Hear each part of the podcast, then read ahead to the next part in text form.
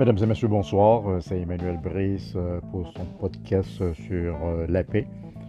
C'est un podcast qui date du 1er décembre. C'est le podcast sur la paix.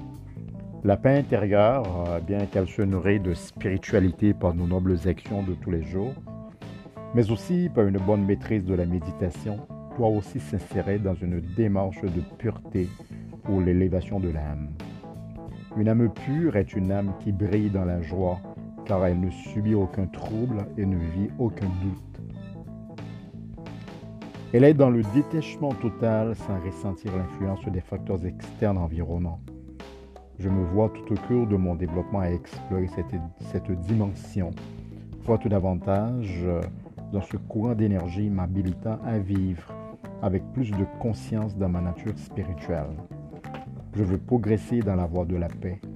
La paix doit s'incarner dans toutes les cellules de mon corps physique.